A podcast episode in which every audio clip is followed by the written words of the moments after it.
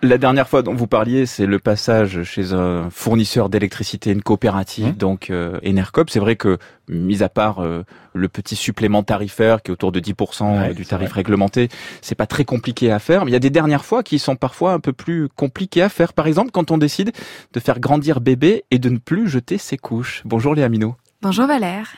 Alors je ne sais pas si vous pouvez calculer dans votre vie de papa Valère le nombre de couches que vous avez jetées, mais il paraît qu'il faut environ une tonne de couches par enfant. Et pourtant, et pourtant le bébé pourrait très bien se passer de couches si on était à l'affût de ces signes, et cela s'appelle l'hygiène naturelle infantile, et c'est ce qui a permis à Stéphanie de ne plus mettre de couches à sa fille.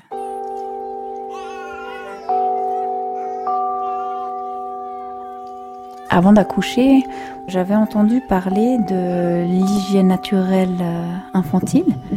Je m'appelle Stéphanie et la dernière fois que j'ai acheté des couches jetables, c'était en 2016.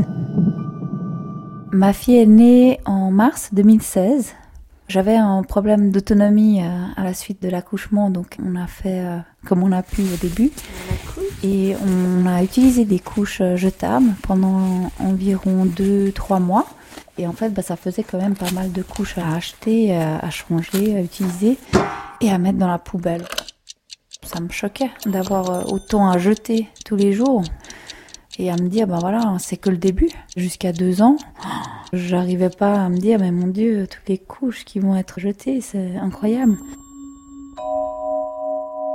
Et on avait lu euh, le livre de Ingrid Bauer. Sans couche, c'est la liberté à la redécouverte de l'hygiène naturelle du bébé. Moi, je le dirais comme ça, c'est ne pas mettre de couche à son enfant, d'être à l'écoute quand il nous indique qu'il veut faire ses besoins pour qu'il puisse se soulager sans se salir, en fait. Je me rappelle, on avait fini le paquet de couches jetables, le magasin était fermé et on s'est dit mais comment on fait? Pourquoi pas euh, essayer de plus mettre de couches? Il y a quand même un petit euh, une petite barrière euh, psychologique par rapport à toutes ces fuites. Ah, c'est là qu'on a été vraiment surpris de voir le nombre de fois que les bébés ils font euh, pipi. En fait, quand on commence à changer une couche, bah il y a eu déjà 6 ou 7 euh, pipis qui ont été faits tellement ils font régulièrement. Déjà les signaux ils sont très clairs. Au début, c'est très minime. C'était par exemple, avant, elle se tortillait pas. Tout d'un coup, pourquoi elle se tortille Et hop, elle faisait pipi après. Donc dès qu'on voyait qu'elle se tortillait, hop, on la mettait par-dessus euh, un petit pot qu'on avait improvisé pour ça. Je ne me rappelle pas qu'il y a eu de ratés avec les selles. Par contre, les pipis, c'est vrai qu'il y a eu un peu des ratés. Euh, la première fois qu'il y a eu un petit raté la nuit, il se trouvait que mon enfant était euh, posé sur mon ventre. Je me rappelle que j'ai eu ce mouvement, pas dégoûté, mais un peu mal à l'aise.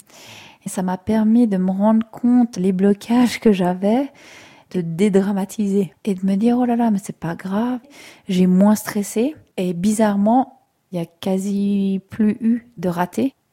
Et en fait, c'était plus facile la nuit d'entendre tout de suite quand elle se réveille, alors que la journée, on est occupé, il fallait être beaucoup plus attentif. On était dans une démarche de maternage proximal, comme on appelle ça. On n'avait pas de poussette. On porte le bébé euh, tout le temps avec nous. On fait du cododo. Et en fait, c'est tout ce maternage qui a permis cette hygiène naturelle infantile. Je me rappelle que je racontais à ma belle-mère, oh, c'est incroyable, on se balade et puis tout d'un coup, euh, elle indique qu'elle veut faire pipi. J'ai le temps d'ouvrir les de portage et de lui baisser ses petits habits pour qu'elle puisse faire pipi. Et ça marchait.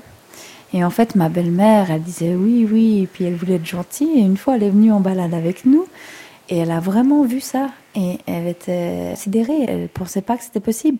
Je pense que si elle était dans une poussette, c'est plus difficile.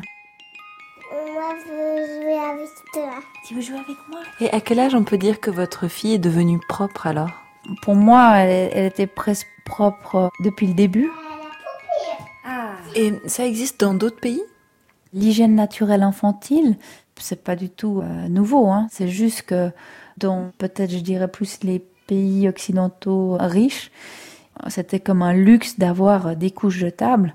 Mais en fait, maintenant, je le vois pas comme une source de confort ou d'inconfort. C'est juste euh, une prise de conscience et une autre façon de, faire euh, pour être en harmonie avec soi et avec euh, notre environnement.